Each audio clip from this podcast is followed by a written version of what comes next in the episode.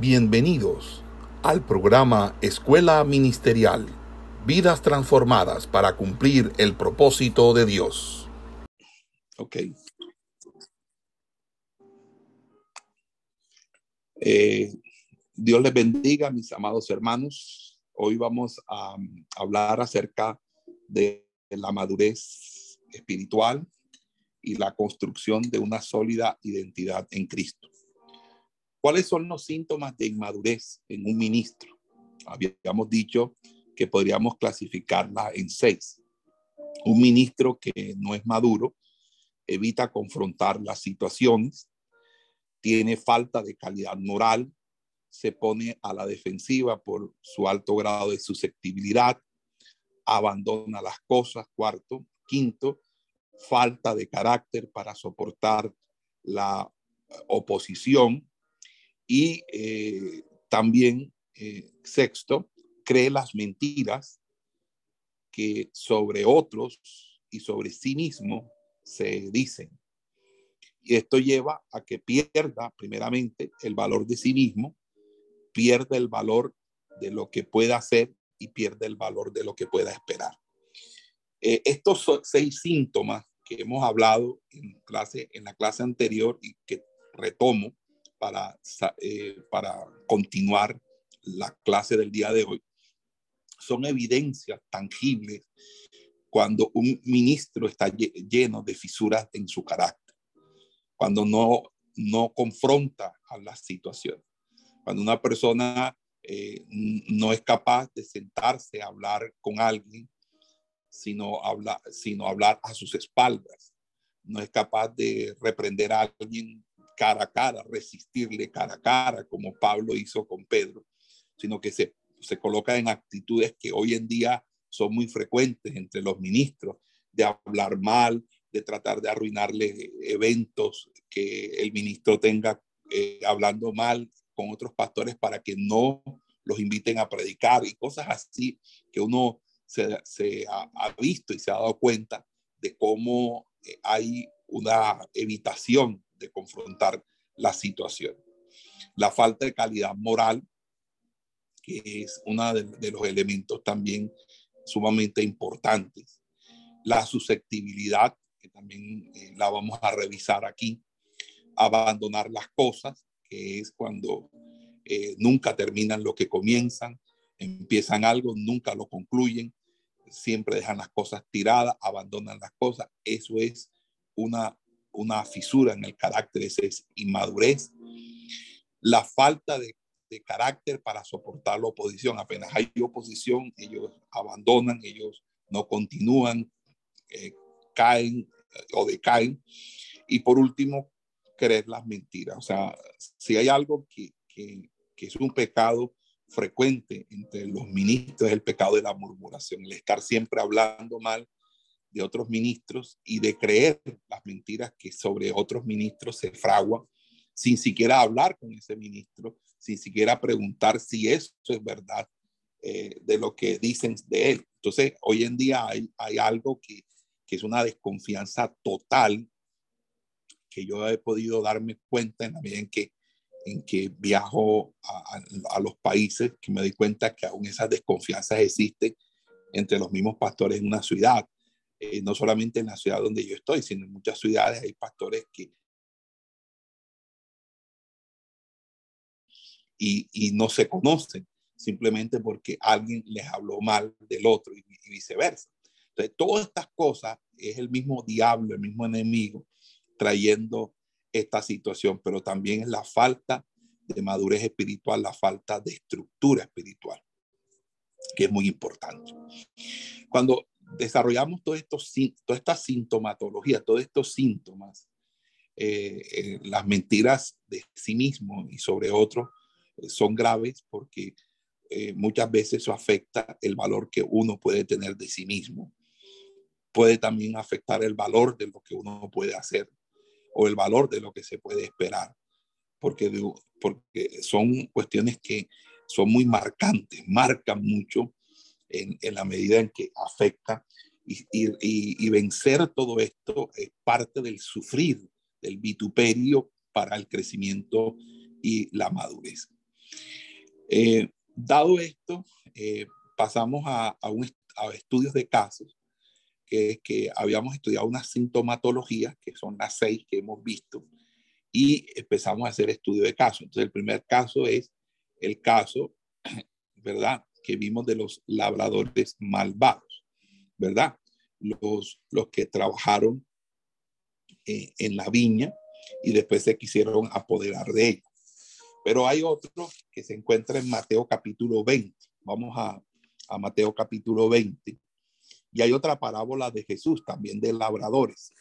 Pero esta, esta, estos labradores, vamos a Mateo capítulo 20. Mateo capítulo 20. No sé si alguien eh, con una voz eh, me lee los 16 primeros versículos. Mateo 20 del 1 al 16, los obreros de la viña. ¿Hay alguien que me haga el favor y me haga una lectura, una buena lectura con una voz enérgica?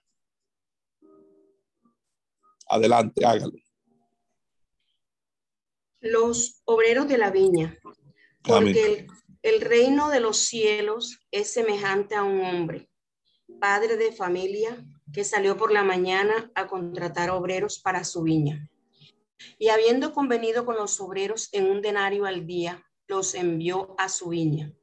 Saliendo cerca de la hora tercera del día, vio a otros que estaban en la plaza desocupados y les dijo, id también vosotros a mi viña y os daré lo que sea justo.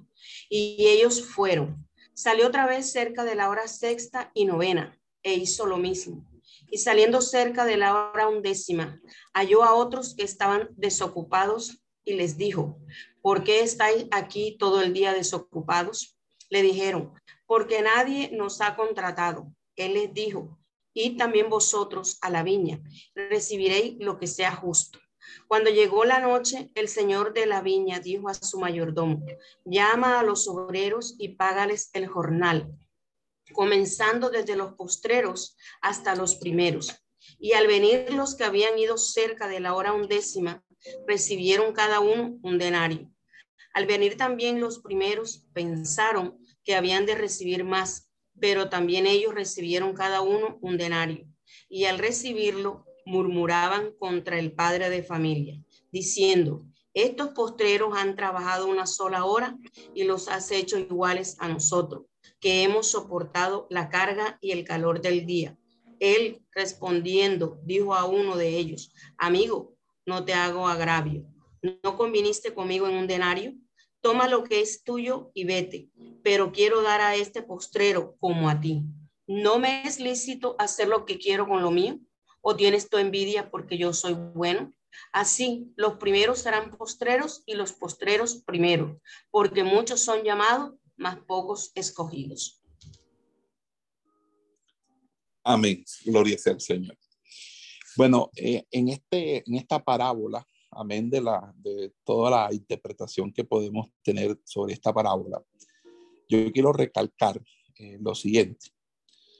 Fíjense que cuando uno empieza a compararse con otros, eh, ignora o, o simplemente olvida el rol que uno realmente desempeña para el reino. Como miembros del cuerpo, cada uno tiene roles diferentes, tiene misiones distintas, tiene propósitos diferentes.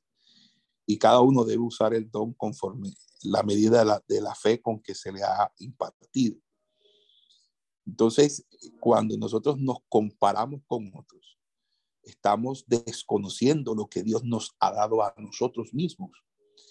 Y en ese sentido, empezamos nosotros a eh, no, solamente a ignorar lo nuestro, sino también a ignorar lo que otros desarrollan o eh, desempeñan. Entonces, en ese sentido, surgen tres situaciones básicas. Número uno, ignoramos la gracia de Dios al estar preocupado por el estatus de otros. En pocas palabras, casi siempre estamos viendo lo que el otro hace, a cómo Dios bendice al otro, dónde está predicando el otro, qué agenda tiene el otro, dónde, eh, cuánta ofrenda recibe el otro. Y no nos damos cuenta que eh, Dios nos está usando a nosotros de la manera como Dios nos ha llamado y que Dios bendice a todos sus hijos por igual. Él no es injusto. Pero cuando nosotros entramos en esa, en esa situación, ahí hay eh, en cierto grado la envidia. Hay envidia. Cuando usted se compara con otra persona y usted ignora su rol único y el que desempeña la otra persona, usted puede entrar en un cuadro de envidia. Segundo, lo que vemos en esta parábola es que ellos refunfuñan y se quejan sobre injusticias que perciben. En pocas palabras, entran a, una, a, una, a un pecado de murmuración. Empiezan a hablar mal, a hablar mal sobre el sistema, a, hablar mal sobre las cosas, a hablar mal eh, de todo lo que les rodea, porque no están de acuerdo, no están eh, conformes. Entonces, en, en, ese orden de idea o en ese sentido, esas eh, uno eh, puede llegar a quejarse sobre, sobre las injusticias que se acometen. Pero una de las cosas que les decía a ustedes en la vez pasada es que cuando a nosotros se nos cometen las injusticias, escuche esto porque esto es importante, las injusticias que se acometen contra nosotros hacen parte de la justicia de Dios. Es justo delante de Dios que nosotros seamos tratados injustamente, porque de esa manera el juicio de Dios se hace sobre la injusticia contra su pueblo. Entonces nosotros, en, aún en la injusticia de los hombres, podemos vislumbrar con claridad diáfana la justicia de Dios, porque Dios siempre va a reivindicar el nombre. La justicia del justo florecerá como la palmera. Hará, irá de aumento en aumento hasta que el día será como la luz de la aurora que va de aumento en aumento hasta que la, hasta que el, hasta que la luz sea perfecta. Entonces, en ese, en ese sentido, nosotros tenemos es que no murmurar, no caer en ese espíritu de murmuración, porque cuando hay murmuración hay rebeldía, y donde hay rebeldía hay hechicería, porque el espíritu de rebeldía o la rebeldía es como la hechicería. Es decir, es una desobediencia flagrante contra los preceptos divinos del Señor. Lo, lo otro, lo otro que tenemos también que decir es que nosotros eh, cuando juzgamos a los demás como menos dignos de, de nosotros, de las bendiciones. Cuando creemos que, ay, ¿por qué a ese varón Dios lo bendice de esa manera? Él no debería, yo debería tener esto, lo otro. Cuando entramos a esos patrones, hermanos, ahí hay una fisura en el carácter que nos va a afectar a nosotros fuertemente. Ahí lo que nosotros tenemos que evitar, hermanos, es, entrar en ese cuadro. Tenemos que vivir con contentamiento. ¿Sabes qué es vivir con contentamiento? Estar agradecido, amados hermanos, como uno está viviendo. A veces uno no vive como uno quisiera. A veces sobre uno carga el peso de deudas, de compromisos, y uno vive con vergüenza o, simplemente eh, eh, uno quisiera tener más para darle a los hijos, para tener para la esposa. Y sin embargo, Dios es fiel, Dios es verdadero. No nos acostamos sin comer. Él suple todas nuestras necesidades. Por eso, después que tengamos vestido y, alimento, debemos estar contentos nosotros con el Señor, porque Él es fiel y verdadero. Porque si en lo poco le, le somos fiel, en lo mucho Él nos pondrá. Mira, amado hermano, no hay algo peor en esta, en esta fisura del carácter que, que se puede manifestar es cuando se llega a la tentación del dinero. Todos los, los que se encuentran en esta figura, con este cuadro de diagnóstico, que está, este estudio diagnóstico, pueden tener problemas que se van a evidenciar cuando ellos empiecen a ser bendecidos en el ministerio. Cuando empiecen a agarrar dinero, todo eso se les va, les va a hacer dañar su corazón. ¿Por qué? Porque ya vienen arrastrando todo este, este, toda esta sintomatología de, de, siempre de, de, tener envidia, de tener recelos con las demás personas, de, murmuración. Entonces, fíjense que aquí está tres frutos de la carne. Está el, el celo, la envidia y la murmuración. Ok, fisura del carácter. Vamos a, a, a seguir con otro estudio de casos y es cuando usted se siente como víctima, la victimización. Es muy frecuente entre los ministros que los ministros se sientan como víctimas y que deben, y deban compensar su inferioridad o, o, simplemente fallan en, en, confiar en el control de Dios al tomar los asuntos en sus propias manos. Mire, amados hermanos, cuando nosotros queremos controlar las cosas y no permitimos que Dios sea el que opere, el que obra.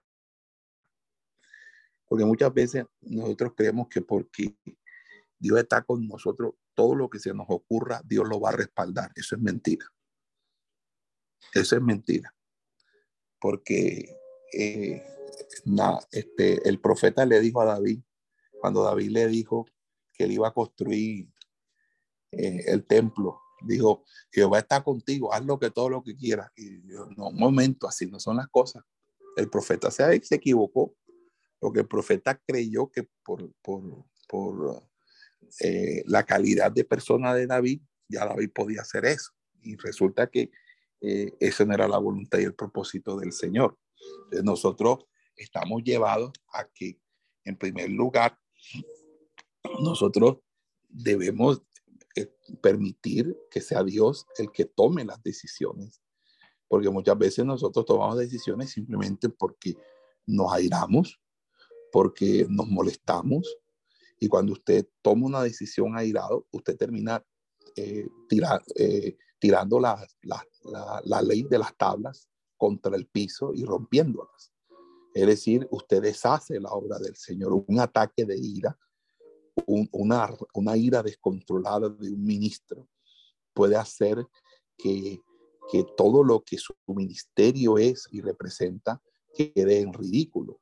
La Biblia dice que las moscas muertas hacen heder el perfume del perfumista. Hace un poco de locura al que es tenido por sabio. Entonces nosotros tenemos que tener una conducta y un, y, un, un, comportamiento donde las emociones estén bajo el control.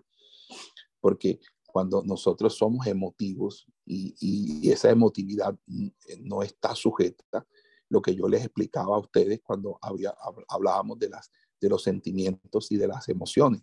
Las emociones son reacciones primarias del ser humano que tienen toda una fisiología en el cerebro, pero que son almáticas de todas maneras. Y si no hay dominio propio, entonces si un ministro se levanta y me manotea y yo me levanto para pegarle, eh, significa que yo no tengo dominio propio. Si alguien me, se me levanta y alza la mano y, y, yo le quiero contestar y no le hablo con mansedumbre, entonces eso es ahí. Pero hoy en día todo el mundo está preocupado todo el mundo está preocupado por, por los pecados que, que, son los pecados que realmente como que interesaran. Pero lo que está destruyendo la iglesia es ministros orgullosos, eh, ministros que recelosos y personas que de una manera u otra eh, dañan, eh, maltratando a otras personas. Eso es lo que realmente daña la obra del Señor, los malos obreros, los, los, los, los asalariados que dicen las escrituras. Nosotros estamos llamados a la perfección y esa perfección implica eh, muchos de los elementos que, que habíamos hablado en la clase pasada y que también fueron objeto de análisis pertinente por, nosotros en, Misión Timoteo. En Misión Timoteo eh, estuve eh, comentándoles a ustedes que nosotros eh, debemos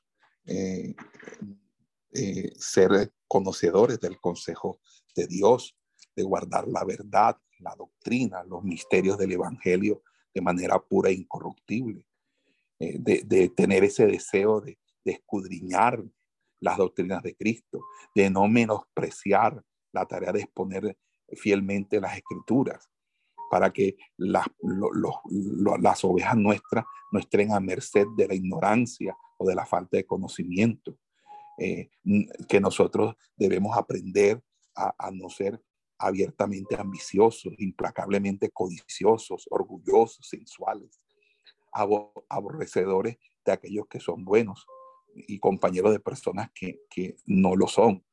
O sea, nosotros tenemos que entender eh, lo que dice el profeta Jeremías, yo daré pastores según mi corazón, que, que os apacienten de ciencia y de inteligencia, dice el libro del profeta Jeremías, eh, capítulo 3. Entonces, e, e, es el deber de nosotros los ministros demostrar con nuestras vidas la mansedumbre, la humildad y el celo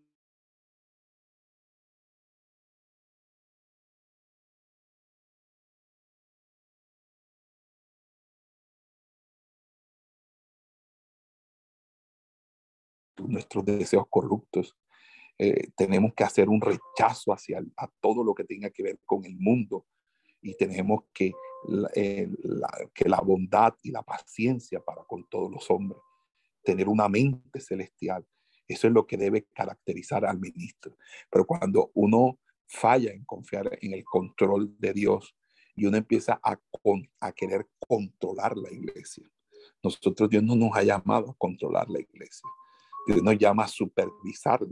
Una cosa es supervisar y otra cosa es controlar. Dios no nos llama a que ninguna hoja de los árboles se mueva en la iglesia si no es por nosotros. Eso no es.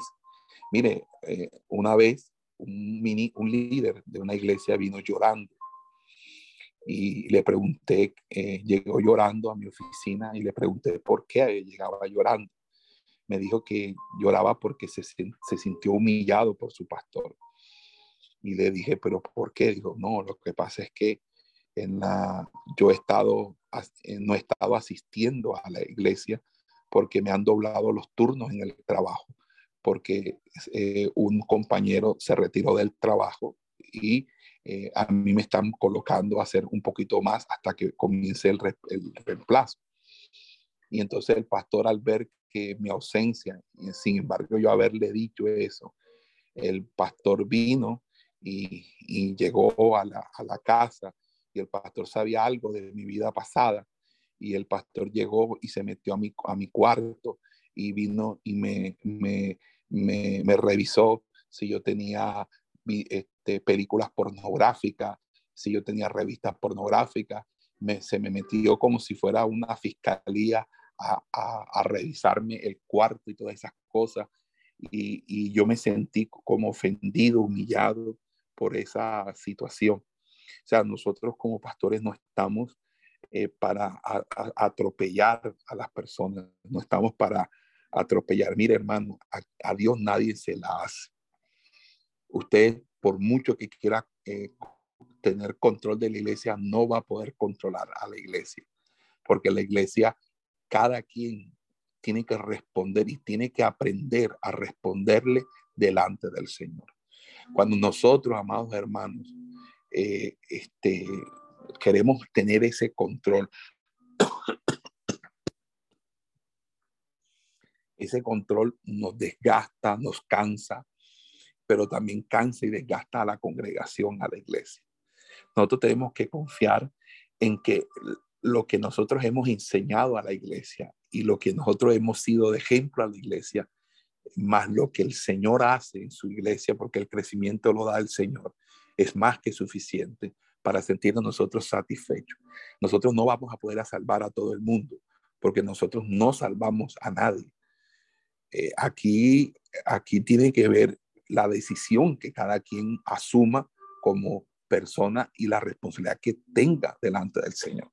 Nosotros tenemos que supervisar. Nosotros que tenemos que supervisar es que, pues, la iglesia se ministre la palabra de, Dios sin mistura, que haya una presencia constante del Señor, que no haya pecado en la, en la congregación sin ser juzgado. O sea, elementos que son parte de, de la propiedad del, del ministerio y de la vigilancia que tiene el ministerio. Pero recuerde que si, la, si Jehová no vela, en vano vela la guardia, y si Jehová no edifica, en vano trabajan los edificadores.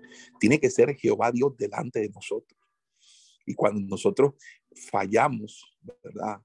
Eh, eh, en, en, en, en confiar que Dios tiene el control, creemos que la iglesia se cae si nosotros no estamos ahí. Mire, una de las situaciones que, que me sorprende es que muchos pastores no les gusta salir y entonces dicen, no, es que yo no salgo porque el ministerio mío no es el de ser evangelista y los evangelistas son los que salen. Eh, los pastores nos quedamos sedentariamente aquí. Eso es totalmente falso. Esos son prejuicios y son tabúes o estereotipos de que un pastor no salga y, pastores que no salen porque eh, creen ellos que si ellos salen, la iglesia se les cae. Entonces, si un pastor tiene miedo a que la iglesia se le caiga, si sale, entonces, ¿qué está edificando? Pregunto yo. Uno tiene que tener la confianza de, que, de que realmente el que ha edificado eh, eh, es precisamente el Señor, el que, el, que, el que está en las manos del Señor. Mire, cuando yo salía a, viajar, a veces duraba eh, semanas completas por fuera del país. Y, el diablo me, metió un temor y tenía unas luchas espirituales tremendas, porque me decía que, que, que me iba a destruir la iglesia, que iba a destruir la iglesia. La iglesia, gracias a Dios, nunca se destruyó. Allí ahí está la iglesia para la gloria del Señor. Ya yo no soy el pastor de la iglesia, pero ahí está la iglesia. Amén. Y me siento satisfecho con el trabajo que se hizo, que hice como pastor en esa congregación o en esa iglesia. Entonces, nosotros tenemos que entender eh, eso, porque si usted eh, no confía en que Dios tiene el control, usted como pastor se va a agotar, usted se va a cansar, usted va a, asumir unos esfuerzos que no son necesarios. Va a, querer no delegar, a querer hacerlo todo, a concentrar las cosas. Y cuando usted tiene el control de todas las cosas, cuando usted quiere asumir el control de todas las cosas, algo no le sale bien. Usted se siente como una víctima, se siente derrotado, se siente mal. Y el problema de sentirse víctima, y escuché esto, es que cuando uno se siente víctima, necesita compensar la inferioridad. Y para poder compensar la inferioridad, los pastores comienzan a hacer cosas que no son correctas. Voy a hablar de tres cosas que muchas veces hacen los pastores y que muestran que no hay madurez en su ministerio. Número uno, maquinar cómo estar en ventaja y obtener reconocimiento.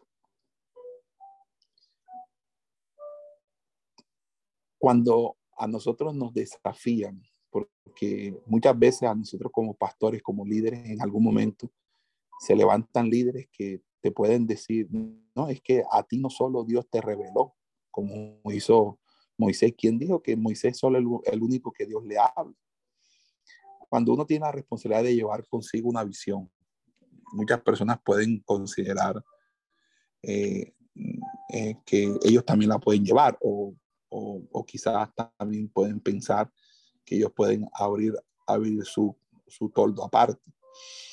Y, yo siempre he entendido algo y se lo doy como, como consejo a todos los pastores.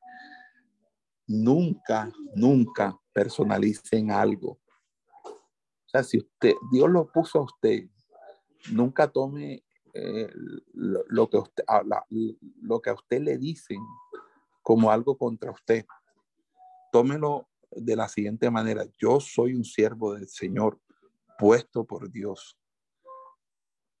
Yo estoy aquí por Dios y solamente Dios es el que me puede quitar. El hombre no me puede quitar.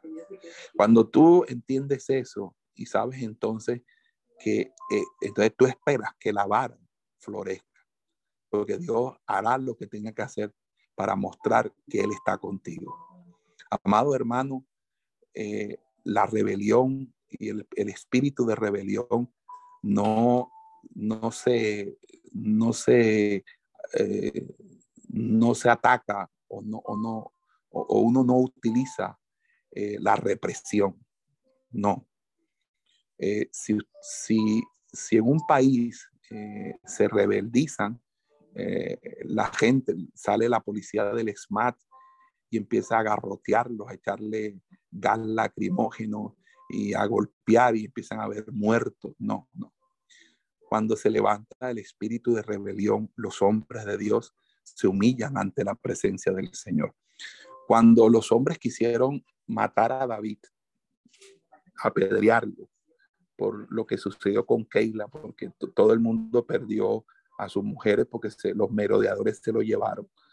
Querían apedrear a David. David dice la escritura que se esforzó, buscó la presencia del, Señor y esforzó sus manos y sus brazos en el Señor. El problema cuando estamos en, divisiones en la iglesia y, rebeliones o, cosas así, es que nosotros convertimos esto en algo político, en algo en que está el partido A con el partido B, el partido liberal y el partido conservador, la violencia de, los, de los chulavitas, etc. No, no. Lo que Dios a mí me ha enseñado, la doctrina me ha enseñado, lo que Dios a mí me ha revelado en su palabra, es que uno tiene que estar calmado, que uno tiene que estar tranquilo, que uno, tiene que estar apaciguado en el Señor, porque de Dios es nuestras batallas, de Dios es nuestra pelea.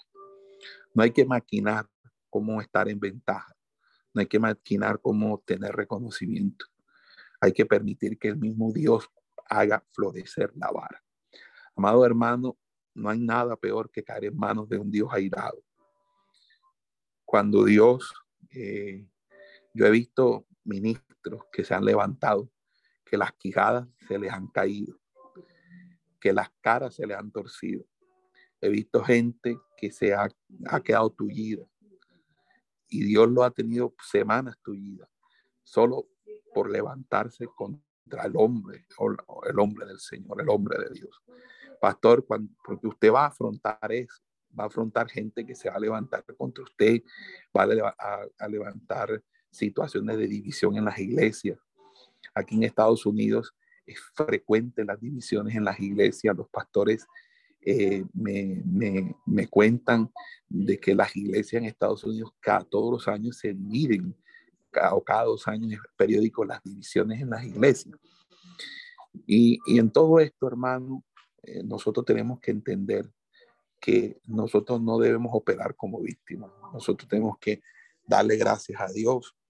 Eh, si usted pastoreó bien a alguien, si usted le dio lo que bien tuvo y ya la persona no quiere estar con usted, pues gloria a Dios, despídalo con amor. Si la persona se va hablando mal de usted, pues déjelo eso al Señor. No se ponga en tú a tú con la otra persona, porque no es eso no es, eso no es lo, del Señor. Mire, hoy, hoy en día yo agradezco al Señor porque ya han pasado años, han pasado años y Dios me, ha ayudado eh, a entender su propósito a pesar de muchas circunstancias, también de errores, porque uno, uno tampoco deja de, cometer errores. Uno sigue cometiendo errores, pero lo importante, hermano, es que uno aprenda de los errores y no los vuelva a cometer. Cuando usted maquina cómo estar en ventaja, cómo tener reconocimiento, cómo posicionarse, usted tiene una visión política y eso no está bien delante del Señor. Dios es el que exalta y Dios es el que humilla. y uno tiene que dar, dejarse en las manos del Señor. Lo segundo que uno ve en este tipo de situaciones es que uno empieza a pelear batallas irracionales para obtener lo que usted cree que merece. Hermano, yo no puedo creer lo que yo merezco, ni puedo ponerme a obtener lo que yo merezco. Yo debo esperar a recibir la bendición de Dios, porque el que sabe lo que yo merezco y lo que yo necesito es el Señor. Entonces yo necesito es que el Señor mismo me conceda a mí las cosas en su tiempo. Pero cuando estamos en situaciones como esta, nosotros damos unas peleas y unas batallas completamente irracionales, que después, cuando pasan los tiempos y, somos un poco más maduros, más concentrados, dijimos, oye, pero ¿por qué yo hice esto, verdad? Yo me puse en una, qué tontería la que yo hice. Y eso no debe ser así. Eso no debe ser así porque Dios no nos llama a, esas peleas o a esas batallas irracionales. Dios nos manda a entender eh, algo. Y, lo he entendido con, con, el tiempo, amado hermano, que nosotros estamos eh, para reflejar siempre la gloria del Señor. Que eso te haga ver estúpido, tonto, menso, eh, un hombre sin valor, un hombre débil, pusilánime, que no tiene carácter. Eso es mentira. Hermanos, no hay algo más difícil que aprender a ser manso y humilde. No hay algo más valiente que aprender a ser manso y humilde. No hay algo que exija más que ser manso y humilde. Ser un bravucón, buscar un machete, buscar una, un revólver y, y tirarse del más macho, del más bravo, eso lo hace cualquiera. Pero ser manso y humilde de corazón es algo que realmente refleja a Cristo en nosotros, en nuestra vida. Y para ello se necesita morir, se necesita ir al, a la cruz y al Calvario. A veces nosotros no entendemos eso, pero es por eso, porque todavía tenemos esa adolescencia retardada, esa adolescencia que todavía no cruza el umbral hacia la madurez. Amados hermanos, no pelees batallas irracionales para obtener lo que tú crees que mereces. Espera en el Señor, Pacientemente esperé en Jehová y él me libró de todos mis quebrantos. Así es, debes esperar.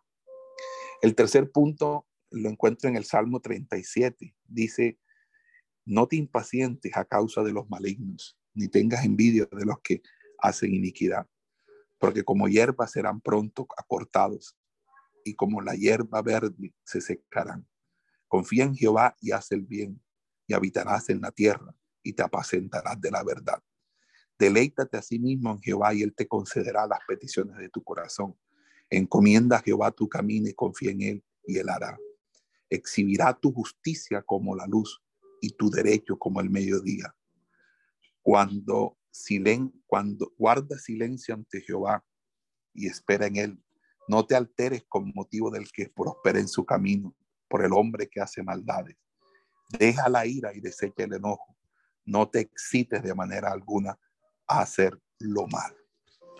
Hermano, cuando nosotros no entendemos este salmo y estamos en circunstancias como esta, de que somos traicionados, de que se nos levantan, de rebeliones, usted puede llegar a la deshonestidad y al engaño para obtener resultados.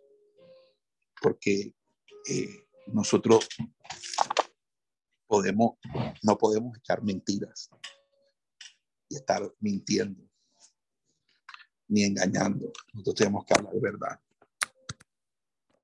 Porque si no hablamos verdad, entonces, ¿qué clase de evangelio tenemos nosotros? Ya. Y muchas veces tratamos de y engañamos simplemente para obtener resultados o para que simplemente se nos conceda la razón. Y, ciertamente, hermano, la verdad se sabe. Tarde que temprano todo se revela aún lo oculto de nuestro corazón. Así que ojo con esto, hermano, porque esto habla de la, del verdadero carácter del ministro. Nosotros no debemos sentirnos como víctimas, ni, ni tratar de, de compensar su inferioridad. Cada vez que usted desee sentirse como víctima, entienda que usted no es víctima, que usted es un hombre de Dios puesto por Dios y que debe asumir con decoro, con la frente en alto, toda circunstancia y situación delante del Señor, sin tener que querer el control de todos los asuntos, sino más bien dejar los asuntos en las manos del Señor, no maquinando cómo tener ventaja, no, no teniendo batallas irracionales, ni cayendo a deshonestidad y engaños para obtener resultados. Usted simplemente haga lo que tenga que hacer. Dios se va a encargar de, lo de las demás cosas. Siguiendo con... ¿Ha, estado claro esta exposición, mis amados hermanos? ¿Sí? ¿Les ha, ha estado claro? Sí, pastor, muy claro. Gracias a Dios. Amén, pastor. Muy claro. Me despertaste a las 12 de la noche. Yo estaba despierto. La otra situación que, que podemos ver a nosotros eh, es que, que entremos a patrones egocéntricos, tratando de realizar más que, los que otros. Eh, y eso es competencia entonces se vuelve obsesivo en construir su propio reino y hará lo que sea para ganar. Eh, fíjese que en Lucas 15, Lucas 15, eh, ¿qué, ¿qué comentario podemos tener en Lucas 15 de la actitud del hijo mayor? El hijo mayor consideraba que si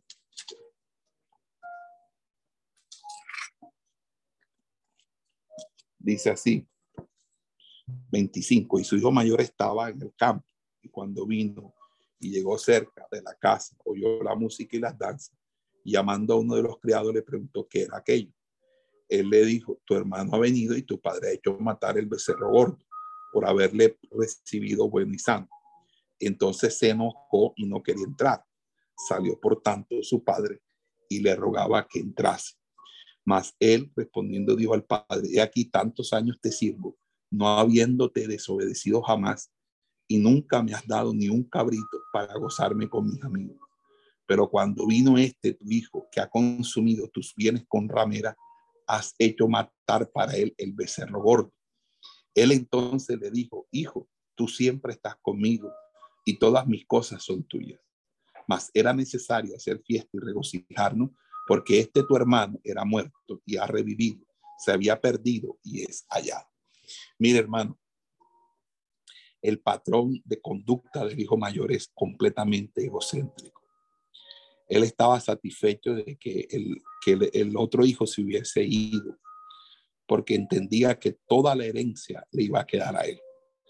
Como sabía que todo le iba a quedar a él, él no se preocupó por coger un, un cabrito o una, o una eh, o un cordero y, guisarlo o asarlo y comérselo, porque siendo el hijo del dueño lo pudo haber hecho, eh, porque él sabía que al final todo iba a ser de él. Pero él se molesta porque él vuelve y vuelve y es recibido de manera, de manera tal que le hacen esa fiesta. Entonces, cuando uno entra a patrones egocéntricos, tratando de, construir un, propio reino. Y cuando nosotros empezamos a, construir un propio reino, cuando nosotros pensamos en, beneficiarnos de manera personal de la obra del Señor, cuando nosotros asumimos eh, la obra de Dios como una manera de ganancia personal. Y escuchen, la obra de Dios debe sustentar al ministro. La obra de Dios debe suplir su alimento, debe suplir sus necesidades básicas, su techo, su vestido, su ropa, su calzado, etc.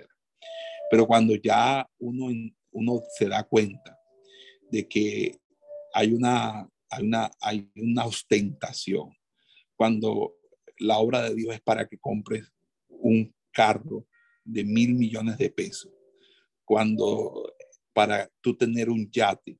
Entonces, realmente eh, estás construyendo un reino, no estás eh, haciendo las cosas, sino por competencia, la estás haciendo por, por un patrón egocéntrico.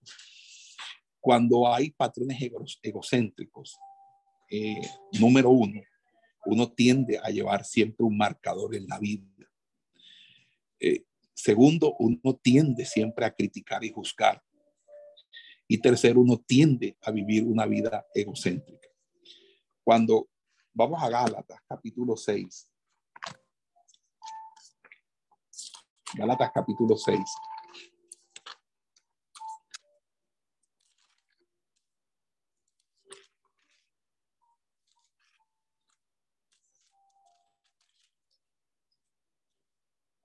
Dice, así que cada uno someta a prueba su propia obra y entonces tendrá motivo de gloriarse, solo respecto de sí mismo y no en otro, porque cada uno llevará su propia carga. Fíjese usted, cada uno someta a prueba su propia carga, carga, su propia obra, y entonces tendrá motivo de gloriarse solo respecto de sí mismo. ¿Sabe una cosa? Yo muchas veces medité en este pasaje y pregunté, Dios mío, ¿qué significa este pasaje? Entendí algo, que uno debe gozarse cuando uno ve su crecimiento en el Señor y, darse cuenta y alabar a Dios que uno ya no toma las mismas situaciones de la misma manera, que no, uno no tiene las reacciones inmaduras que tenía uno antes entonces uno se goza, pero uno se goza, y, pero respecto a uno mismo, ya, no, no, no dice, ay, este, gracias a Dios que yo soy mejor que ese hermano, gracias a Dios que yo, ah, no, al contrario, yo lo que hago es simple y llanamente eh, manifestar mi progreso, mi propio progreso. En eso sí nosotros debemos tener unas metas claras. Cuando uno se analiza a sí mismo, no es juzgado, porque cuando uno se analiza a sí mismo, uno entiende cuáles son sus fisuras, cuáles son sus fallas. Y uno tiende a fortalecer esas debilidades, a pedirle al Espíritu Santo la ayuda para subsanar, para resolver esos problemas. Algunos problemas son de carácter emocional, otros son problemas de carácter espiritual, pero sea cual sea el problema, uno trata de cada día ser una mejor versión de sí mismo. Cada día trata uno de obedecer a Dios, de santificarse. Por eso es la importancia de la intimación. Y por eso el, el, ejercicio que nosotros hemos hecho.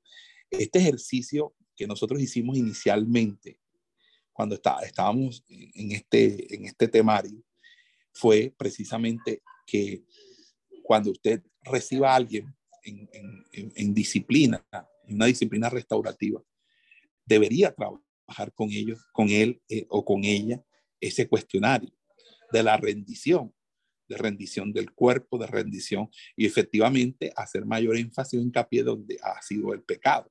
Si el pecado es sexual, entonces debe, debe, debe eh, orientarse a una rendición del cuerpo, una rendición de las emociones, rendición de los sentimientos. Y así sucesivamente. Cada, cada aspecto de la vida del ser humano en oración, en ayuno, en una búsqueda eh, y una inmersión de la presencia del Señor. Las personas no dejan de pecar porque deciden no pecar. Las personas dejan de pecar cuando la misma presencia de Dios les, les llena de tal manera que su naturaleza es nacida de Dios, simiente de Dios, no practica el pecado. Por esa razón es que eh, el problema de la santidad es un problema de oración, es un problema de búsqueda. La gente no, no, no ama la santidad o no se santifica porque la gente no está buscando a Dios de corazón, no está orando. Entonces el problema es que la oración se ha vuelto una carga litúrgica sin valor alguno porque a, a la oración se le desconoce la intimación. Aquí he estado enseñando sobre intimación y el jueves estuve en una vigilia eh, de, pastores de, de, varios, de, de, toda una asociación de pastores eh, y, eh, estuve ministrando la, la, palabra sobre, hablando sobre la oración. Ha sido el tema que mayormente predicado en Estados Unidos, la oración. Y, y cuando prediqué el tema, eh, las personas que ya pues, son pastores muchos años, se, se sintieron muy edificados con esta enseñanza y se sintieron muy edificados con esta enseñanza porque eh, de una manera u otra eh, es una necesidad sentida de, la de intimar con Dios, de que realmente no es orar por orar, es de intimar con Dios. Y eh, en ese orden de ideas creo que cuando uno entra a un proceso de restauración con un ministro que ha caído o con alguien al que uno quiere corregir una fisura, alguien que a uno le, le quiere advertir una situación o cuando alguien viene donde uno a que de una manera u otra le, le ayude, le, eh, eh, le dé un apoyo, creo que eh, no hay otra cosa que hacer sino meternos en, en, oración, en meternos en la presencia del Señor, buscar de Dios de todo corazón. Entonces, tres cosas sobre estos, estos patrones egocéntricos. Eh, tender a llevar un marcador en la vida, tender a criticar y juzgar y tender a vivir una vida egocéntrica. Por eso Gálatas 6, 4 y 5 dice, oye, si vas a, a, a, a someter a prueba tu obra, hazla, por, pero que sea para ti mismo respecto de sí mismo y no de otro. Porque acuérdate que cada uno llevará su propia carga. Cuarto, cuarta situación que se puede presentar. Hermano, perdón. Sí, señor. Los tres patrones, si es tan amable, hermano, usted disculpe. ¿Lo puede repetir? Sí, tiende a llevar un marcador en la vida.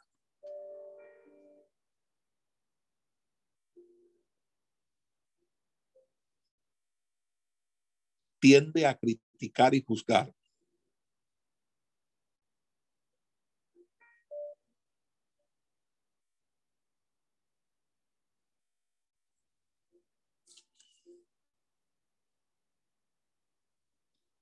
tiende a vivir una vida egocéntrica. Hay un texto en Gálatas 6 del 4 al 5.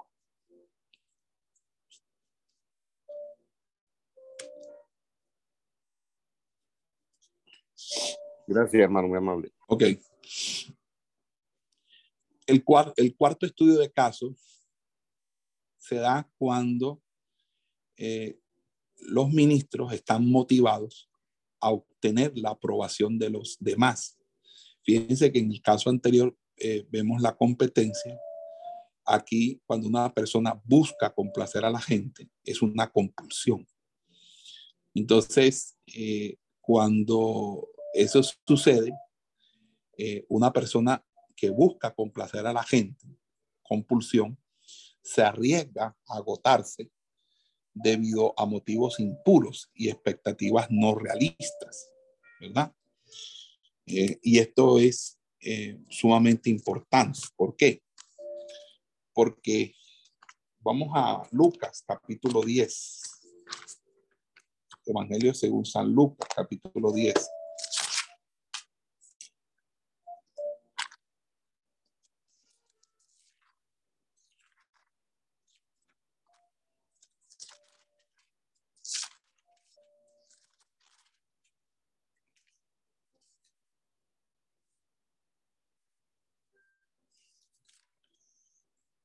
Eh, dice el verso 38, aconteció que yendo de camino, entró en una aldea y una mujer llamada Marta le recibió en su casa. Esta tenía una hermana que se llamaba María, la cual sentándose a los pies de Jesús oía su palabra. Pero Marta se preocupaba con muchos quehaceres y acercándose dijo, Señor, no te, ha no te, ha, no te da cuidado que mi hermana me deje servir sola? Dile pues que me ayude. Respondiendo Jesús le dijo, Marta, Marta, afanada y turbada estás con muchas cosas, pero solo una cosa es necesaria. Y María ha escogido buena ha escogido la buena parte la cual no le será quitada. Fíjese que, que cuando nosotros estamos motivados a obtener la aprobación de los demás, eh, eh, en cierta manera suceden dos cosas. Bueno, primero, tres cosas. Primero, se distrae de las prioridades del cuadro completo. O sea, uno no mira el cuadro, el panorama completo. Uno se distrae de las prioridades del panorama completo. Porque uno es consumido o con, por, la, por su propia actuación.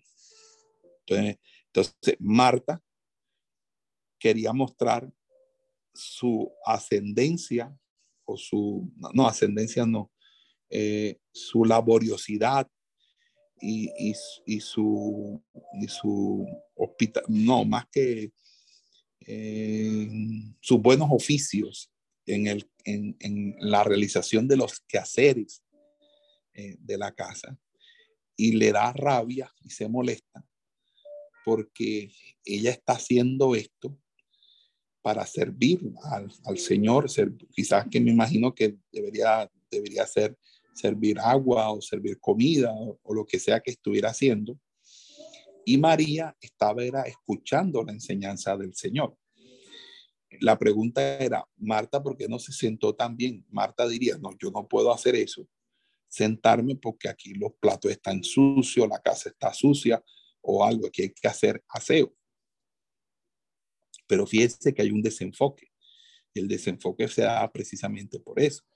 Cuando dejamos de hacer lo que Dios nos ha mandado hacer.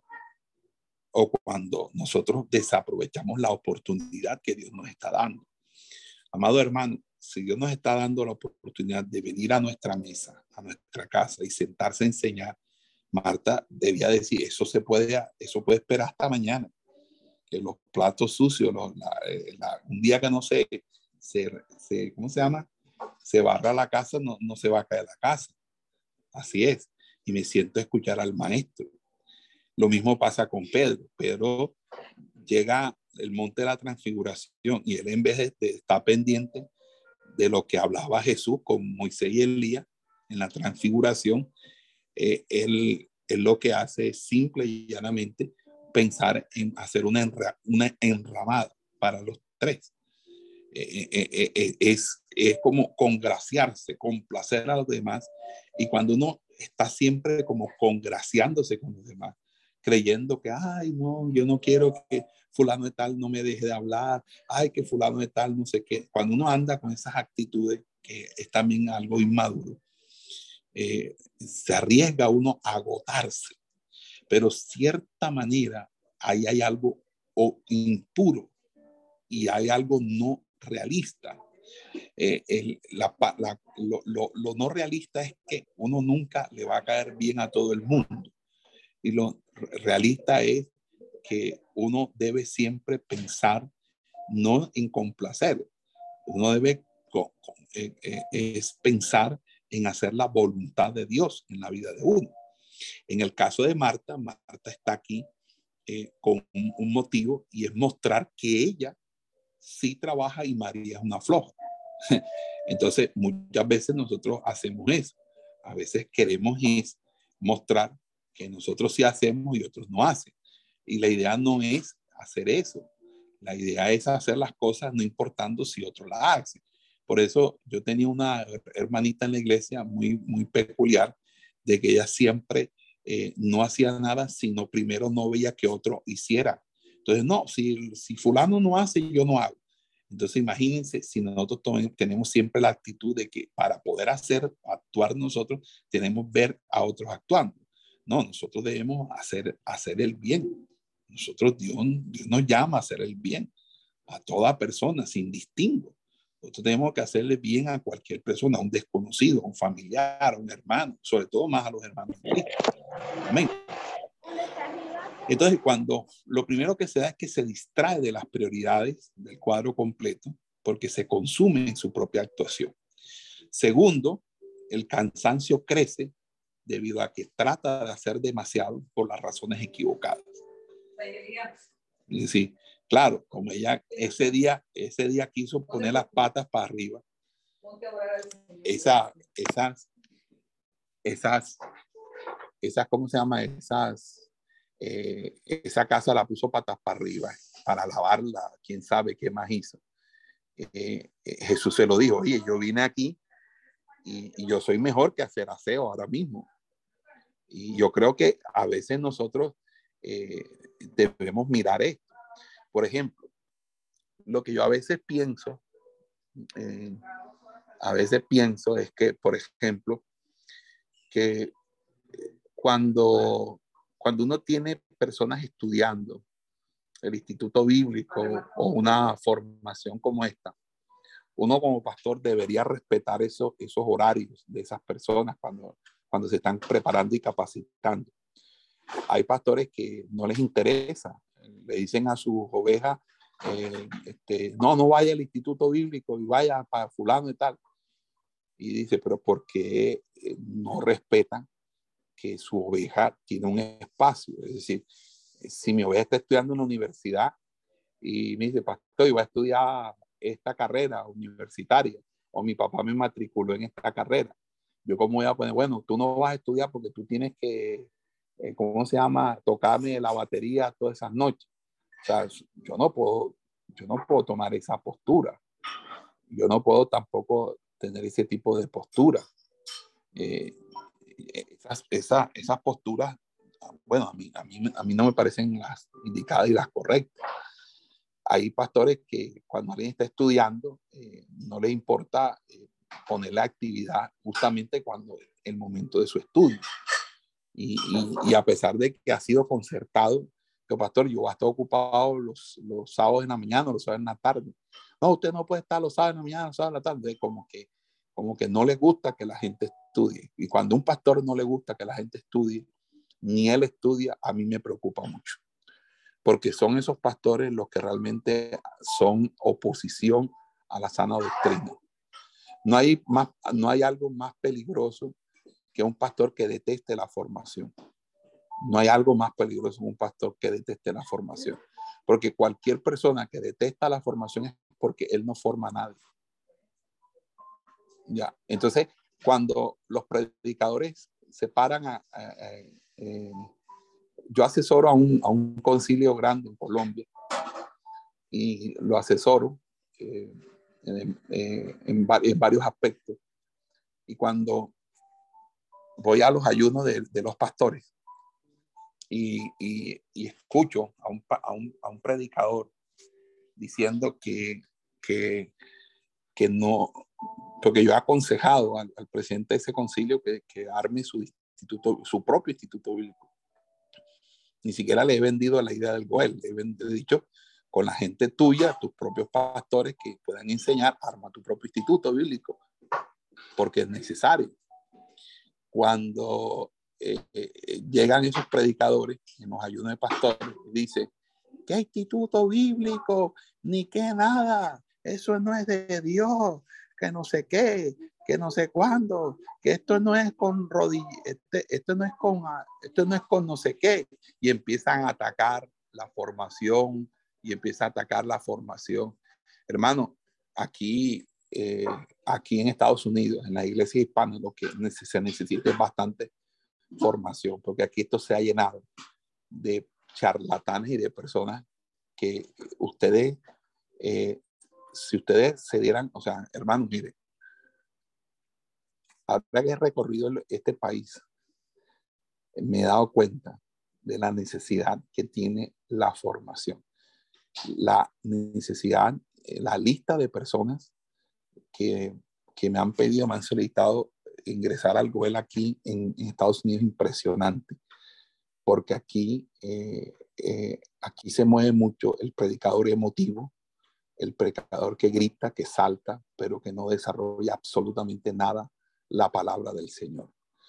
Y cuando uno mira a ese tipo de predicador, uno se da cuenta que ese predicador no trae eh, edificación a la iglesia. Entonces, cuando uno enseña la palabra y la predica, la gente enseguida se da cuenta la diferencia. Y entonces empiezan a decir, oye hermano, ¿será que usted nos puede eh, venir a predicar, hermano, y, y usted, eh, ese instituto, ¿cómo puedo estudiar yo ahí? Oh, hermano, venga acá. O sea, esas cosas, hermano, es lo que nosotros, es la gran fortaleza que tiene esta organización de la federación y la confederación, el ministerio de la enseñanza y de la palabra con los predicadores que, que, que hay o que, o que, se tienen al, interior de ellos. Entonces, en, en, ese orden de ideas, eh, este, eh, nosotros necesitamos, eh, obviamente, estar motivados con la formación. Entonces, todo el que, que, que, no esté de acuerdo con, con, con, con, la formación y el que esté en contra de, de ser formado o de, o de, la formación no puede estar aquí, porque todo el que prohíba que, que la gente se forme no tiene arte ni parte en, este, en esta visión de cuerpo, definitivamente. Eh, entonces, Marta en vez de, de, sentarse a los pies del maestro, formarse. Porque ese es el problema. Los patrones egocéntricos son los que hacen que digan, como el predicador este del ayuno, que decía, no, hermano, yo nunca he necesitado en mi vida aprender de nadie. Yo me, me, me he metido en ayuno y oración. Y el ayuno y la oración es lo que me ha servido a mí.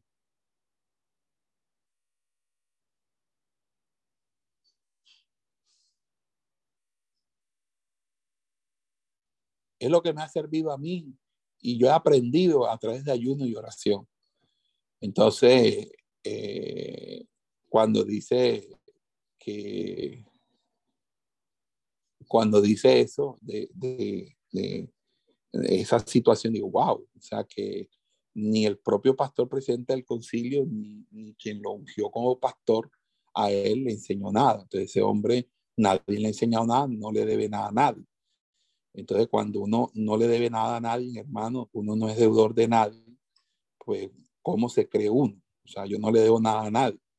Entonces, si tú no le debes nada a nadie, pues, pues tú te crees el dueño de todo, de, de, de todo. Y resulta que uno siempre le debe, debe muchas cosas a otras personas, a las cosas. Yo le debo mucho a, a personas que me ayudaron a formar, a la hermana Ana, Ana Luz Vázquez, por ejemplo, a Prudencia Pedraza, por ejemplo, al pastor Alcibiades Duzán, al hermano Marcos, eh, a tantas personas que me ayudaron a mí. Entonces, ¿cómo yo voy a desconocer esto? Entonces, eh, cuando usted es motivado eh, a obtener la aprobación de los demás a, a, y, se, y, es una persona que busca complacer a la gente, usted se distrae de las prioridades del cuadro completo. Y también el cansancio eh, crece debido a que trata de hacer demasiado por las razones equivocadas. Usted trata de hacer para mostrarse y uno, uno no necesita hacer para mostrarse. Y, eh, y por, otro, por último, eh, está el, el sistema de, de, que uno tiende a, a ser perfeccionista. Y cuando nosotros nos tendemos a ser perfeccionistas, eso es, es, una, e, es, un, es un problema, porque cuando uno se tiende a ser perfeccionista, es, es también porque en medida eh, quiere mostrarse ante los demás. Y eso hace parte también de un cuadro que, que se, se, se, debe vigilar con respecto a la formación del carácter. Hasta ahí todo ha estado claro. Amén, amén. Ah, ok. Sexto. Para, o quinto, perdón. Eh, hay otra actitud, que es la actitud de juicio hacia uno mismo u otros. O sea, cuando hay distorsión de la realidad y, la tentación de alejarse de la responsabilidad.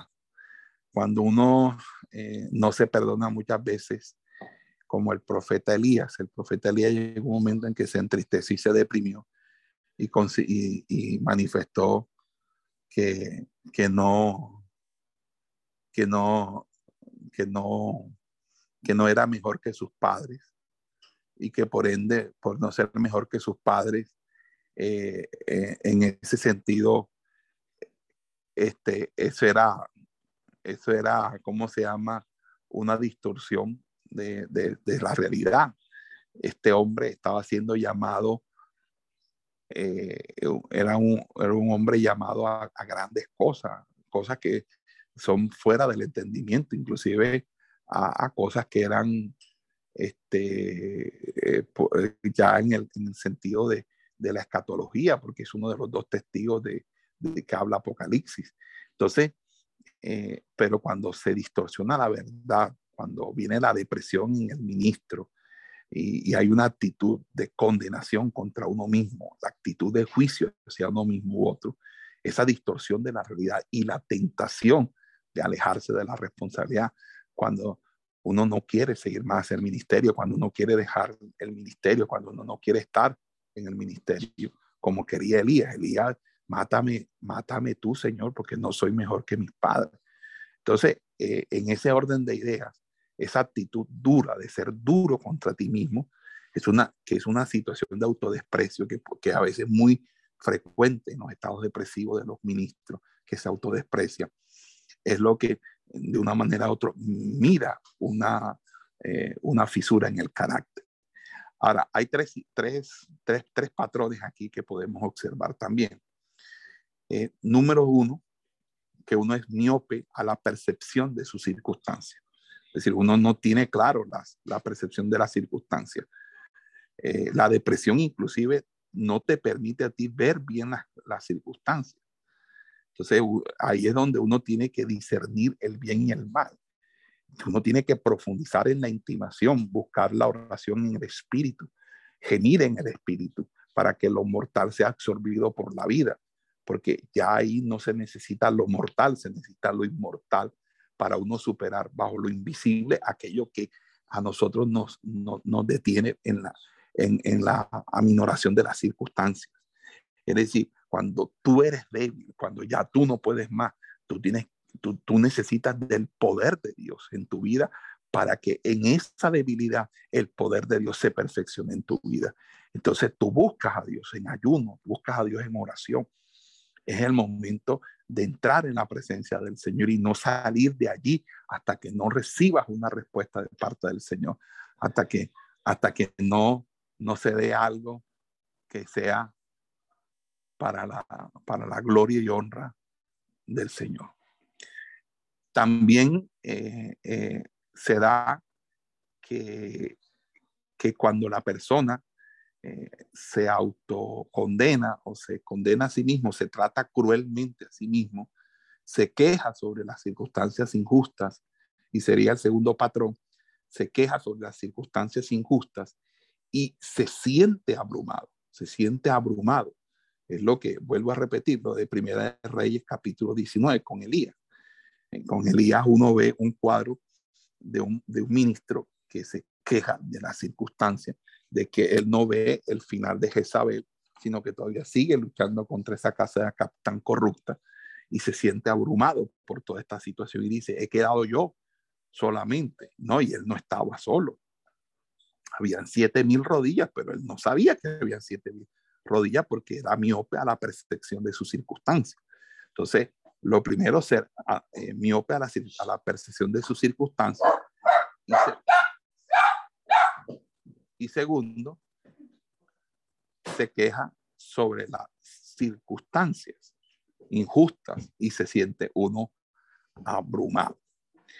Eh, luego, eh, vamos a primera de Corintios Good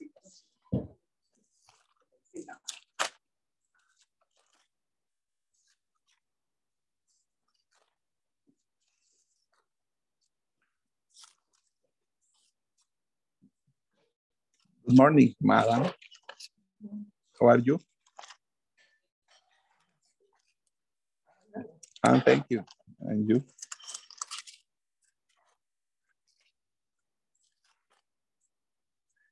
Primera de Corintios, capítulo 4.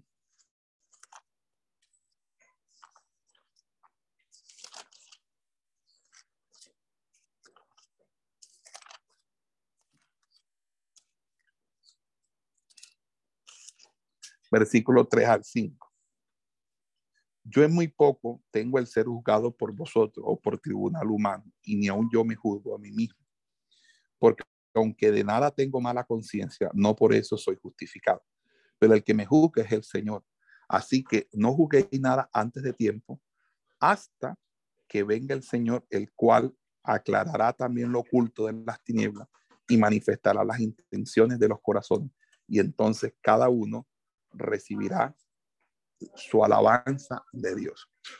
Fíjese que eh, cuando una persona no entiende que, mire, cuando usted, cuando usted tiene su conciencia tranquila, por eso Pablo, una de, las, de, las, de los legados que hace al ministerio de Timoteo es hablarle de la conciencia limpia y de la fe no fingida. ¿Por qué? Porque cuando se tiene conciencia limpia, uno no teme el ser juzgado. ¿Por qué? Porque no hay mala conciencia. ¿Qué es tener mala conciencia? Es si uno hace las cosas de una de, malintencionadamente. Si uno opera de una manera tal que uno eh, no este, realmente es un despropósito. Cuando uno hace las cosas eh, con un fin, un fin, y, ese fin no es precisamente para edificar, no es un fin para hacer la obra del Señor, para exhortar, edificar o consolar. Amén. Entonces, eh, en ese orden de ideas, eh, cuando la persona se condena a sí mismo o tiene esa cuestión de auto, autocondenación, autodesprecio, eh, lo tercera, el, el tercer patrón que lo pueden colocar ahí es que teme por su propia desaparición e, en, insignificación. Es decir, que todo lo que, lo que él ha hecho en el ministerio lo sienta como que no ha valido la pena. Es, esa crisis ministerial que, que, le da a uno cuando uno se pregunta si lo que uno ha hecho ha valido la pena, si el esfuerzo de uno ha sido, si en vano uno ha trabajado. Es cuando uno se siente eh, que realmente uno, eh, la propia desaparición. Entonces, todo esto, mis amados hermanos, es es importante que, lo... Eh, es importante que nosotros lo, lo desarrollemos. ¿Ok? Si entendimos ese quinto punto, permítanme y termino el sexto punto. Hasta ahora todos han entendido, hermanos.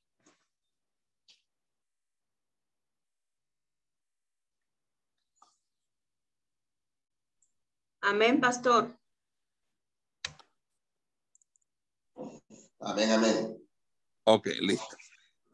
Ahora, sexto punto. Eh, para poder sentir que usted vale, siente que debe tomar eh, el mando.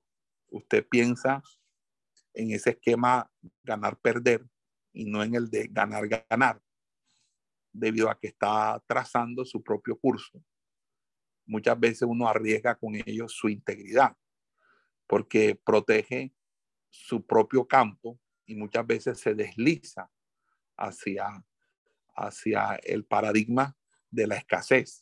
Y es lo que nosotros vemos en, lo, que, en lo que respecta a Génesis 16. Vamos al libro de Génesis y explico un poquito más ese punto. Génesis capítulo 16,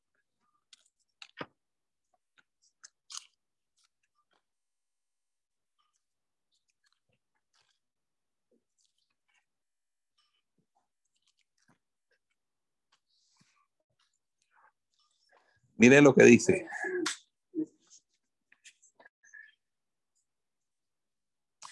Sarai, mujer de Abraham, no le daba hijos y ella tenía una sierva egipcia que se llamaba Agar. Dijo entonces Sarai a Abraham, ya ves que Jehová me, ha hecho estéril, te ruego pues que te llegues a mi sierva, quizás tendré hijos de ella. Y atendió Abraham el ruego de Sarai. Y Sarai, mujer de Abraham, tomó a Agar, su sierva egipcia, al cabo de diez años que había habitado Abraham en la tierra de Canaán y la dio por mujer a Abraham, a su, su marido. Y él se llegó a Agar, la cual concibió, y cuando vio que había concebido, miraba con desprecio a su señora. Entonces Sarai dijo a Abraham, mi afrenta sea sobre ti. Yo te di mi sierva por mujer y viéndose encinta me mira con desprecio. Juzgue Jehová entre tú y yo. Y respondió Abraham a Sarai, he aquí, tu sierva está en tu mano. Haz con ella lo que bien te parezca. Y como Sarai la afligía, ella huyó de su presencia. Fíjense usted que a veces hay cosas que uno hace fuera de la voluntad de Dios que luego a uno lo van a afectar. Y son circunstancias y son cuestiones que por malas decisiones a uno les van eh, a, afectar posteriormente. Sarai no tenía necesidad de poner a Agar como mujer a Abraham para que tuviera un hijo Abraham con esa muchacha. Y luego que tuvo la muchacha, menos que, que eh, Agar, este, Sarai tratara a Agar mal, porque recuerden que ahí lo que dice la escritura, que Sarai trataba mal a Agar y Agar viéndose maltratada por, por, por Sarai, huyó de la casa.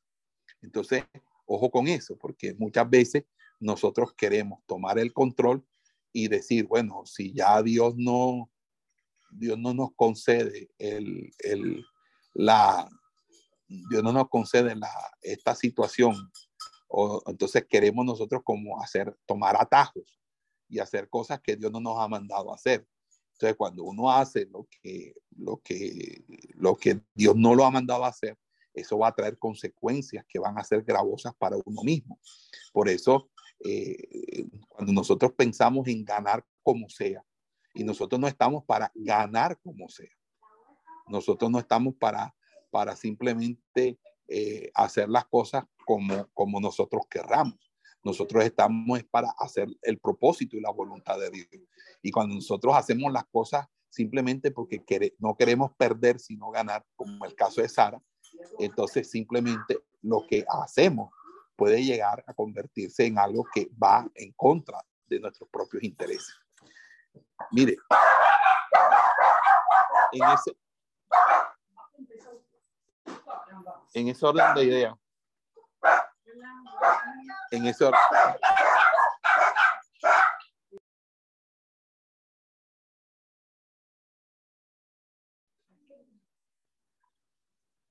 Entonces, ¿qué patrones vemos nosotros en, allí? Bueno, sus circunstancias, sus circunstancias determinan su entendimiento del, carácter de Dios. Entonces, ahí usted eh, prácticamente flexibiliza el carácter de Dios y lo y más que flexibilizarlo lo manipula para considerar que cualquier cosa que usted decida y haga está bien porque está alineado a su interés. Entonces ya mm, usted prácticamente eh, eh, eh, no sirve a Dios, usted no sirve a Dios, sino que pone a Dios a servir a sus intereses. Y eso es algo que no es correcto. Entonces, número uno, sus circunstancias determinan su entendimiento del carácter de Dios. El primer patrón. El, el segundo patrón que podemos ver ahí es que usted se envuelve en sí mismo y termina manipulando a los demás. Se envuelve en sí mismo y termina manipulando a los demás.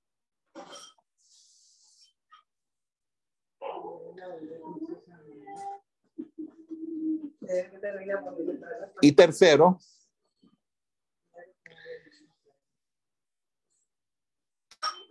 eventualmente, eventualmente, sufre del síndrome de mártir, sintiendo que no puede confiar en los demás.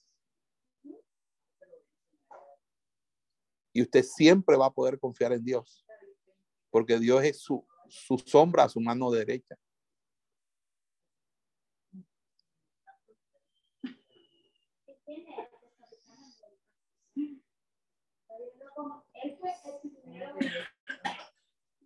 Ahora, con lo que voy a decir. Si uno va, sí, dígame, hermano Hermer. Eh, perdón, hermano, el primero de los tres patrones, estos últimos. Ok, el primero es eh,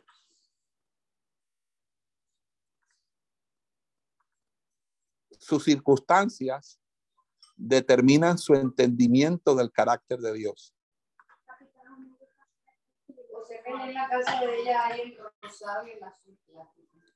Sus circunstancias determinan su entendimiento del carácter de Dios.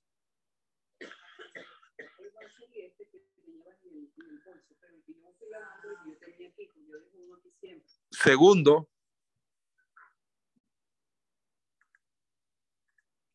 Ya, hermano, gracias. Era el primero nada más. Ok, ok, listo. Ahora, es posible, es posible experimentar varios de, esta, de estos diagnósticos o síntomas al mismo tiempo. Eh, la clave es identificar cómo usted se las arregla con su inseguridad y sobre todo qué tipo de mentiras se dice a sí mismo sobre la, la realidad que usted está enfrentando. Y ojo, las mentiras nos atan. El nivel de derrota y atadura que usted enfrenta como ministro y fisura en su carácter puede estar directamente ligado al volumen de mitos o mentiras que usted ha aceptado sobre su identidad. Eh, porque nuestro problema es que mientras conocemos la verdad, creemos la mentira. Y, y, somos lo que pensamos y nosotros nos convertimos en lo que continuamos pensando. Y cuando yo hablo de, nuestra identidad eh, en el ministerio, nuestra identidad tiene que ver con nuestra, primero, nuestra determinación mental, tiene que ver con nuestra motivación, tiene que ver con la respuesta a nuestro entorno, tiene que ver con la percepción de nosotros mismos y del mundo tiene que ver con las convicciones que regulan los pensamientos. Tienen que ver con nuestra filosofía de la vida personal y, privada. Tiene que ver con el pensamiento de nosotros mismos y del ambiente. Y si quieren, eh, se los voy dictando para que lo, lo copien porque los tengo aquí anotados. Nuestra identidad tiene que ver primero, primero anoten, nuestra determinación mental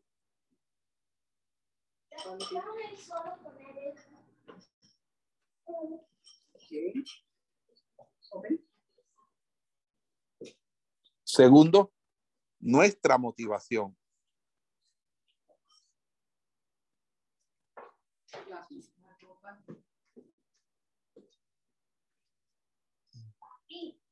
Tercero,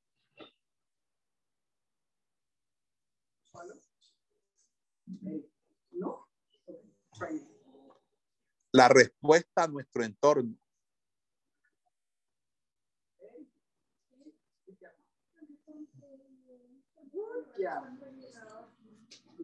Cuarto, la percepción de nosotros mismos y del mundo.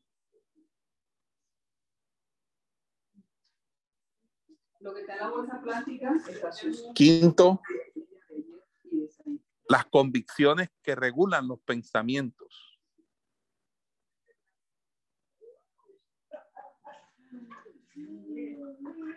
Sexto, nuestra filosofía de la vida personal y privada.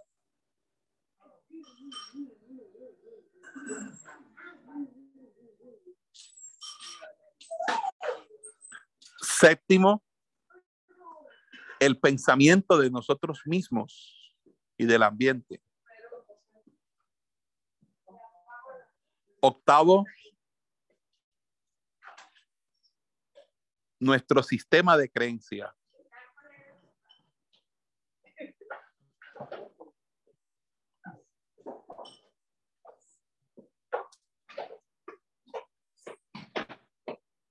Noveno, nuestra actitud.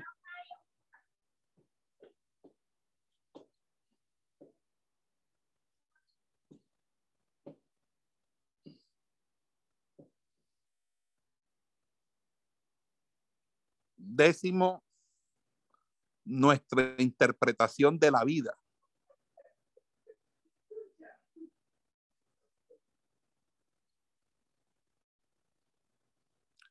Once, nuestra formación mental. Si alcanzaron a copiar a alguien, si lo puede, eh, lo puede pasar a, al chat. Eh, fíjense algo que, voy a decir y que es supremamente importante. Que nosotros eh,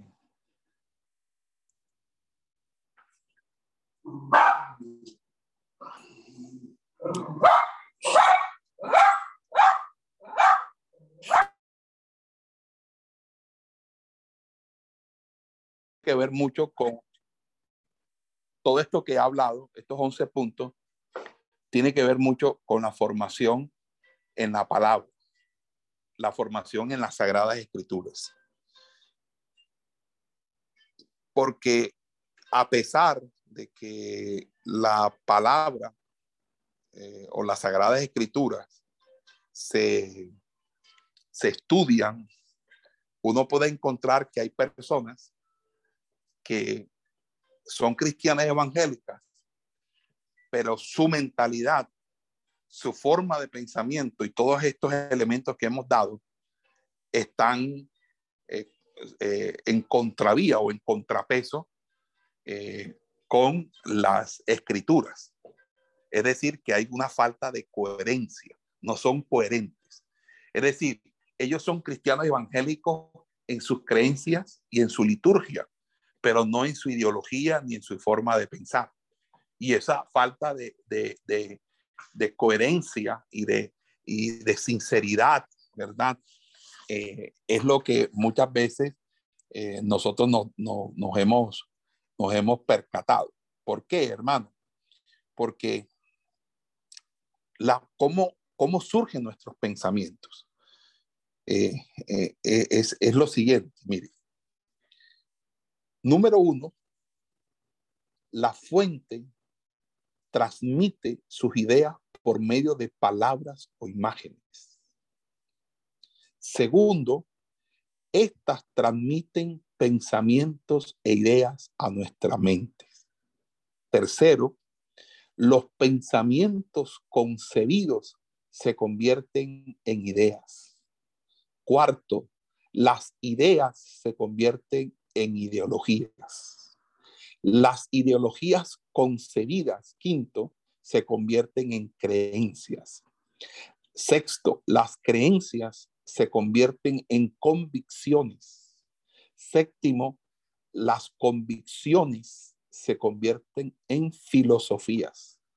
Octavo, las filosofías se convierten en formas de vida. Nueve, las formas de vida determinan nuestros destinos.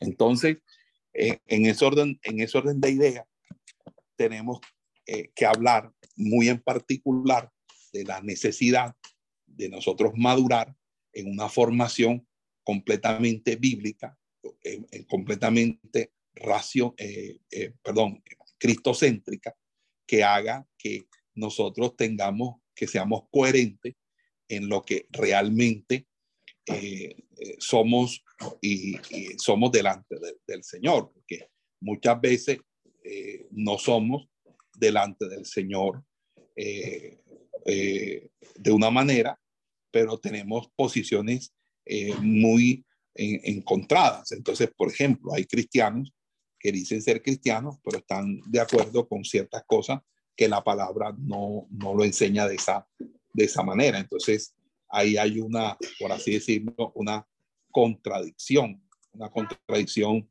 chao, una contradicción bastante eh, tremenda, ¿ya? Entonces, todo esto eh, es lo que de una manera u otra nosotros estamos tratando eh, de enseñar aquí. O sea, que cuando hay madurez espiritual, cuando hay esa madurez espiritual, nosotros entendemos que por vía de esa eh, madurez espiritual, nosotros somos coherentes y lo que nosotros, eh, por así decirlo, creemos está en consonancia con, con las cosas que nosotros eh, desarrollamos en, el Señor en todos los aspectos de nuestra vida. Eh, es que el problema aquí es que eh, no tenemos coherencia, no, no tenemos, no somos de una sola pieza.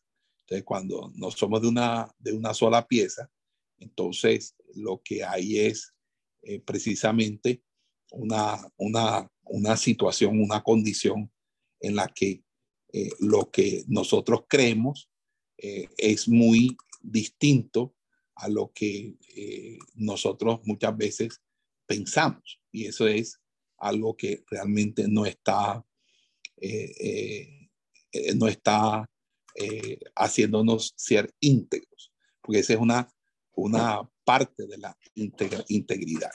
O cuando no somos íntegros y nosotros, se nos dice en Romanos 12.2, dice, no conforme a este siglo, sino transformados por medio de la renovación de vuestro entendimiento, para que comprobéis cuál sea la buena voluntad de Dios, agradable y perfecta. También en 2 Corintios 10:5 dice la Biblia, derribando argumentos y toda altivez que se levanta contra el conocimiento de Dios y llevando cautivo todo pensamiento a la obediencia a Cristo. Entonces nosotros tenemos que eh, tener una coherencia y una integridad en todos los aspectos eh, de nuestra vida, porque eso es algo que realmente es, es eh, nos lleva a una esquizofrenia intelectual, porque, porque nosotros somos cristianos evangélicos para unas cosas, pero no somos cristianos evangélicos en todas las cosas. Entonces, e, ese, ese relativismo moral eh, es lo que de una manera u otra nos lleva a, tratar eh, de, de, de, ¿cómo se llama? De, hablarles a ustedes con, mucha autoridad sobre la necesidad de ser íntegros en toda nuestra manera de pensar. Eh, vamos a dejarlo hasta ahí la clase. Esperamos que este estudio haya sido de bendición para su vida y ministerio. A Dios sea la gloria. Este es el Ministerio El Goel, vidas transformadas para cumplir el propósito de Dios.